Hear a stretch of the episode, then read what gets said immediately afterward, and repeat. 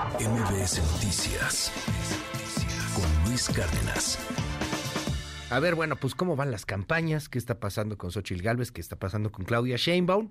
Hoy me da muchísimo gusto poder saludar aquí en el estudio de MBS Noticias a Kenia López Rabadán, pues la jefa de la oficina de Claudia Sheinbaum, de Claudia de Galvez, perdón, se me se me cuatrapó aquí. ¿Cómo estás, Kenia? Muy buenos días. Jefa de oficina de la próxima presidenta de este país, mi querido Luis, efectivamente estoy trabajando con Xochitl Galvez y estoy muy contenta porque sin lugar a dudas a cualquier municipio que vamos, todos la reciben con amor, con cariño, con los brazos abiertos. Estoy eh, sin lugar a dudas del lado correcto de la historia y desde aquí te digo, vamos avanzando a pasos fuertes. Oye, ¿cómo, ¿cómo ha ido creciendo en estos momentos la campaña? A ver, la verdad es que parece que hubo un momento en el cual se hablaba de estancamiento, de confusión, de, de que no se ponían de acuerdo. Les han criticado mucho el asunto de los integrantes de la precampaña. Cartucho quemado es una de las frases que más se ha estado repitiendo una y otra y otra vez. ¿Cómo lo ves? Internamente me vas a decir que está súper bien. Pero, a ver, la neta, que Mira, en estricto sentido, sí hemos tenido un gran avance estos últimos días, es cierto. ¿Por qué? Porque una vez que elegimos como precandidata, eh, digamos, eh, de unión, llamémosle así, después de, te acordarás, los 12 eh, panistas, periodistas, periodistas que aspiraban a este espacio, pues hubo un boom maravilloso, porque la gente, claro que vio una luz de esperanza, ¿no? O sea, hace un año, hace dos años, tú dices, se ve dificilísimo ganarle este populismo horrendo, este, que empobrece a los mexicanos, pero de repente Xochitl se volvió una luz maravillosa de esperanza, y claro que hubo un boom. Incluso yo te diría, un poco como lo que pasó con este gobernador de Nuevo León, ¿no? O sea, de repente la conversación giró en torno a su candidatura. Y, y después de eso, pues tuvimos que establecer ciertos procesos para que esta pre-campaña fuera mucho mejor. Eh, tuvimos sin lugar a dudas el recibimiento de Max Cortázar para medios de comunicación, por ponerte un ejemplo, que ha logrado tener una, una forma de entendimiento pues eh, maravilloso, yo te diría, con varios medios. Y sin lugar a dudas, pues nosotros sabemos que no vamos contra Sheinbaum. O sea, nosotros vamos contra el aparato del Estado. Porque la señora Sheinbaum, pues ni picha, ni cacha, ni deja batear, ¿no? La verdad es que es plana, plana, plana. El tema de fondo es que vamos contra los millones de pesos del gobierno federal, pero acá tenemos millones de corazones. Sheinbaum o contra López Obrador? Vamos contra el gobierno, vamos contra López Obrador, eso, es evidente. Ahora, lo que le hizo despegar a, a Xochitl Galvez en su momento, pues fue este apoyo ciudadano, las redes, todo. La marea y, rosa. criticaron muy feo ese tema, o sea, ¿dónde están los ciudadanos? Ah, bueno, a ver, la marea rosa, que por cierto, eh, en varias ciudades salieron este fin de semana, pues sin lugar a dudas, es convocada por la ciudadanía. Vamos, hay gente que no tiene nada que ver con los partidos políticos, mucho menos son militantes y que están volcados para ayudar en esta precampaña. A mí me parece que necesitamos de todos, o sea, me refiero de panistas, priistas, perredistas, pero también de todos los ciudadanos que la verdad, Luis, están hasta el gorro, están cansados de este gobierno. Acabas de eh, dar eh, la nota sobre el tema de que la gobernadora eh, había, ido a, había, ido a ver al Vaticano Ajá, había ido a ver al Papa, ¿no? Pues ojalá y le haya confesado, ¿no? Que le dio 300 millones de pesos a los amigos de los hijos del presidente. Los hijos del presidente por la, investigación de latinos del clan, ¿no? Ir a regalar un juguete, que por cierto me parece una verdadera vergüenza, lo que tendría que hacer es reconocer que son unos corruptos. A ver, dime algo, Kenia, tocas este asunto, el del clan. Digo, ahí está la investigación, quien la quiera ver en el Latino, se ha hablado sobre el tema, lo hemos platicado aquí también, pero son los hijos del presidente los que han sido señalados por Xochitl Gálvez desde hace mucho tiempo, desde antes de que siquiera pensáramos que ella iba a ser candidata presidencial. En algún momento hizo un pastel por el aniversario del escándalo de la Casa Gris. Eh, los ha señalado una y otra y otra vez y ahora ahora vemos a sus hijos metidos en la campaña y eso también fue así como que un sacón de onda para mucha gente. ¿Por qué mete a los hijos? ¿Por qué entrar a eso? Bueno, me parece que hay una gran diferencia entre los hijos absolutamente corruptos y buenos para nada de este gobierno y lo digo porque ahí están los datos, ¿no? O sea, no es posible que una persona que hace eh, cinco años y medio, pues no tenían ni trabajo, ni oficio, ni beneficio, y hoy hacen este fiestas multimillonarias, suntuosas, así estilo este pues, eh, eh, la delincuencia que ahora es, ¿no? Pareciera que es una cosa terrible. Yo creo que pues, con todo afecto, hay una gran diferencia entre los hijos de... ¿Qué hacen los hijos ahí? O sea, tú eres la jefa de la oficina. ¿Están ahí en la oficina? No, por supuesto que no. Ellos están. Eh, eh, su hijo, Juan Pablo, está organizándose con los jóvenes de este país. Y qué mejor que sea Juan Pablo quien les pueda decir todo lo chingona que es su mamá. Y por supuesto, eh, Diana, que su hija también nos está ayudando a toda esta parte de Xochilovers, que no tiene nada que ver con partidos políticos, sino más bien es, una parte totalmente ciudadana. La verdad es que no somos iguales y, por supuesto que los hijos de Xochil Galvez son absolutamente trabajadores. Ahí está su, su, trayectoria académica y su trayectoria laboral. Y en cambio, los hijos de López Obrador, si no es uno, es el otro. Es que de verdad es impresionante cómo el señor no pudo Vamos, no pudo con el país, no pudo con el gobierno y pues claramente tampoco pudo con la educación de sus hijos. Oye, eh, los Ochilovers, de pronto, yo sé que dices que no son iguales, pero de pronto sí empieza un radicalismo bien interesante.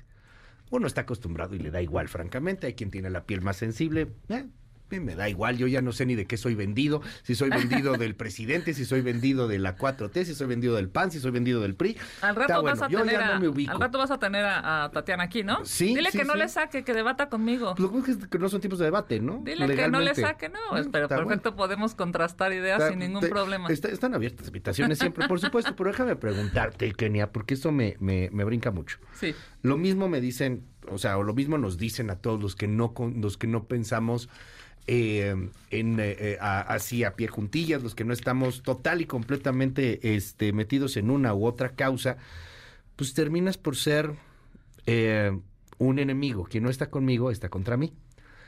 Y, y, a mí eso me parece muy peligroso en las democracias. Claro. Y por eso quiero preguntarte esto. Hay mucha gente que odia al presidente, mucha. Pero hay mucha gente que lo ama también, mucha. Si nos atenemos a las encuestas, parece que hay más los que lo quieren que los que lo odian. Pero eso puede debatirse, ¿no? Como todo. Más allá del odio a López Obrador, ¿qué más se propone? O sea, ¿hacia dónde van? Entiendo que tampoco es tiempo de propuestas. En un país que se cae a pedazos, qué triste que no sea tiempo de propuestas, pero bueno, así está la ley electoral, ¿no? Eh, ¿qué, qué, van a hacer? O sea, esta conexión, esta chispa, este, este halo de algo que, que, trate de atrapar a los que no están ni con López Obrador ni anti López Obrador. O sea, entiendo que todos los que detestan al presidente están con Xochitl. Bueno, déjame primero que nada, mi querido Luis, decirte, yo no odio al presidente. Yo soy una parlamentaria y una política que cree firmemente en que es necesario debatir, confrontar ideas y que la ciudadanía pues defina, elija su voto, elija su postura. no, no lo odias, pero tampoco te cae bien. No, a ver, esto no es un asunto de caer bien. Lo que no es, no es aceptable, Luis, es 170 mil asesinatos en este gobierno corrupto.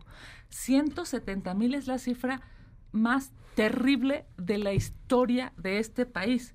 Yo no puedo entender que el 40% de los desaparecidos en este país, desde el siglo pasado que tenemos un registro, desde la guerra eh, sucia que tenemos un registro, el 40% han desaparecido en estos cinco años de López Obrador. O sea, México está ensangrentado decidió abrazar a los delincuentes en lugar de proteger a los ciudadanos. Es un pésimo gobierno.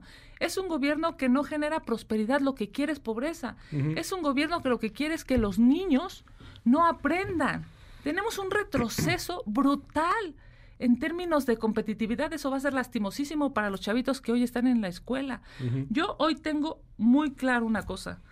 Morena genera muerte y pobreza y por ello es que no podemos permitir que siga avanzando este populismo en México. Déjame preguntarte, Kenia, es que es que antes también estaban mal. O sea, no con estos cuando te vas con Texcatitlán, pero, ¿tú crees que la persona que acaba de matar allá en, en Texcatitlán, en el Estado de México, al líder de la familia michoacana y a los otros 10, que están desesperados porque les cobran el derecho de piso, les subieron un peso el derecho de piso. Claro. ¿Tú crees que ellos están viendo esos datos? O sea, ellos ya estaban fregados con el PRI, estaban fregados con el PAN, o sea, Pero esto que están viviendo, Luis, esto que están viviendo es brutal. O sea, el, el pueblo ha tenido que agarrar los machetes y las piedras y defenderse contra los delincuentes porque el Estado, porque el gobierno no los defiende. O sea, esta imagen es terrible, porque por un lado tienes a los mexicanos queriendo salir adelante, saliendo a chambear todos los días, trabajando, pues, estando en un municipio, en un pueblo, o aquí mismo, en, en, Miguel Hidalgo, en Iztapalapa, tratando de construir un patrimonio para ellos y para sus hijos. Y por el otro lado tienes al gobierno tirado en la hamaca, solamente esperando a que las elecciones las gane en lugar de buscar un buen gobierno, un, prosperidad. Mira, yo por eso estoy convencida que no va a ganar López Obrador las siguientes elecciones. Y no te digo Sheinbaum, pues Sheinbaum aquí me parece que es sí, tú me lo este, dijiste, totalmente, la, es contra López Obrador es totalmente eh, marginal. Ella no hace absolutamente nada. López Obrador no va a ganar las siguientes elecciones porque el pueblo de México hoy tiene claro que no cumplió ninguna de sus promesas. Es que fíjate, lo que me llama la atención en esta campaña yo te lo pregunto con la confianza de siempre que te agradezco y, que, bueno, todos los que vienen aquí saben que siempre es totalmente abierto, de confianza, para hablar las cosas como van. Pero me llama la atención que están buscando ustedes el voto de castigo, Kenia. No, estamos buscando. El, PRI-PAN pierde y gana López Obrador como gana por el voto de castigo. Pero ustedes en 2024 están buscando el voto de castigo. No, yo te diré, estamos buscando el voto esperanzado. El voto de la gente que ya se cansó de las mentiras de López Obrador. Estamos buscando el voto de esa clase media que quiere salir adelante y quiere ser feliz. ¿cómo, ¿Cómo tengo esperanza más allá de que son chingones? A ver, lo hemos dicho, lo hemos dicho claramente. Hay? que corregir esta política pública de seguridad es mortal. Hay que corregirla con presupuesto, con capacitación, con inteligencia, con tecnología. Es muy claro. ¿Por qué López Obrador no lo hace? Porque a él le beneficia este caos. Porque esta cantidad de muertes y desaparecidos abrazando a los delincuentes, lamentablemente a él y a Morena le dan poder en varios estados de la República y en varios municipios. Eso se tiene que acabar, porque no puede ser que a cambio de poder y de posiciones esté ensangrentando a México y poniendo a los mexicanos en una terrible situación de perder su vida, su libertad, su patrimonio. Eh, ahorita, por desgracia, no es momento de propuestas. No es momento. Y a mí Vendrán no sabes cómo me fastidia que no sea momento de, protesta, de propuestas porque la neta el país está cayendo a pedazos. O sea, a ver, hay muchas cosas que están muy mal en este país y yo no culpo ni a uno ni a otro gobierno. Esto es una cosa súper compleja que hemos hablado aquí con especialistas. Es este gobierno corrupto, mi querido Luis. Entiendo, pero pues es que antes estuvieron ustedes. Nunca estos datos, nunca estos datos de asesinatos, nunca estos datos de desaparición, nunca estos datos de personas que no pueden tener acceso a la salud. Yo no defiendo ni a A ni a B y lo sabes perfectamente bien. Lo tengo claro y muchas gracias. ¿Sabes qué me dan en los datos que tú me estás mostrando? Un país que cada vez está peor. Terriblemente peor. No importa si lo gobierna el PAN, el PRI, el PRD, Morena, MC, quien sea. Yo lo que veo es un país que cada vez está peor. Un, un gobierno que, que se echa la culpa, una clase política que se echa la culpa entre partidos y un ciudadano que termina fregado. Luis, es que tenían todo para hacerlo bien tenían todo, tenían el Congreso, tenían el Senado, tenían la Cámara de Diputados, tenían el Ejecutivo, tenían la popularidad, tenían 30 millones de votos. les dicen, pero heredamos algo muy malo de lo ustedes. echaron a perder. Ellos dicen, lo, heredamos de ustedes, ustedes nos dijeron esto, pues era imposible cambiarlo, Se supone que el presidente sabía de qué se trataba, pues por eso, bueno, a ver, no no quiso ser eh, presidente una vez y bueno, pues perdió y otra vez y perdió y hasta la tercera ganó, por cierto, a mí cuando me dicen es que es invencible, yo, ay, por favor, por supuesto que se le puede vencer si no ganó sino hasta la tercera. Es claro que López Obrador no supo hacer gobierno, no supo hacer administración pública, no supo cómo invertir en positivo los recursos de los mexicanos. Es una vergüenza un aeropuerto que no tiene vuelos, un tren Maya que está devastando el sur sureste y una refinería que hoy sigue sin refinar nada y que además costó el triple de lo que dijeron. O son verdaderamente burros o verdaderamente corruptos. ¿Cómo está? Y, con esto quería justamente cerrar el, el tema. ¿Cómo está el ambiente dentro? ¿Cómo está la empatía hacia lo que tienen que proyectar? Entiendo que, que, bueno, pues ahí están generando los spots, que en estos momentos, legalmente hablando, esto es solamente para las personas del PRI, PAN, PRD o cualquiera que deteste a López Obrador y apoya a Xochitl Galvez. Pues bueno, ese es el tema, ¿no? Porque estamos legalmente en un galimatías y en un mundo surreal en este país con, con las leyes electorales que se han venido dando después de cada, de cada elección. Pero, ¿cómo lo están haciendo, Kenia? En el, en, en, el, en lo interno del partido? ¿Dónde van a quedar estos ciudadanos? Déjame decirte. Me, lo insisten mucho aquí en el WhatsApp. Estamos muy contentos. Xochil Galvez es muy bien recibida a donde vamos. Venimos de una gira. Eh, es impresionante cómo la gente la reconoce, la quiere, la abraza, porque la gente sabe que Xochil Galvez justamente defiende todo aquello que queremos queremos honestidad, queremos trabajo, queremos capacidad en la toma de decisiones. Yo estoy muy contenta y está súper echada para adelante. Es incansable, mi querido Luis, 7 por 24. Y por supuesto decirle a todos los mexicanos que en esta campaña tenemos los brazos abiertos. Es sin lugar a dudas una precampaña, como bien lo dices tú. No va a eh, llegar muy cansada con este asunto. Del 7 por 24 no se nota muy cansado de pronto. Por supuesto que no. Aquí nadie se cansa, aquí todos vamos a dar el 100 porque México se lo merece. México se merece tener una presidenta de tiempo completo, no un presidente de mañaneras y de cuatro o cinco horas. México se merece a Xochil Gálvez como presidenta para corregir todo el tiradero que ha hecho López Obrador. Mega polarizados en este país y me voy rapidísimo nomás para cerrar. Saludos no, bueno, a si todos. ya me imagino Gracias todos aquí en el chat, unos te echan un buen de porras, otros evidentemente no. La María Rosa son prianistas disfrazados de rosa, ¿por qué les da pena vestirse de rojo, azul y amarillo? Eh, ¿Cómo pueden defender a Alito Moreno? Lo que dice Kenia López de su campaña está orientada para ganarse la clase media y hay un error estratégico. La clase media ya está con Xochitl. La campaña, la campaña debería de orientarse a otros sectores. Son los que van a votar por Morena. Yo estoy con Xochitl, dice aquí esta persona. Gracias, muchas Se me hace muy sensato y objetivo. Si Kenia puede decir que podría retomar el gobierno actual, porque no queremos a alguien que va a venir a cambiar todo otra vez a su manera. Estamos hartos de que llega un político y siempre lo cambian. Lo que sirve hay que dejarlo. Incluso hay que perfeccionarlo. A ver, los programas sociales sirven, pero hay que perfeccionarlos. No solamente que tengas un programa social, sino que además ese no, se, no te lo gastes en la farmacia y en medicinas. Y por supuesto, pues para eso necesitamos un sistema de salud fuerte.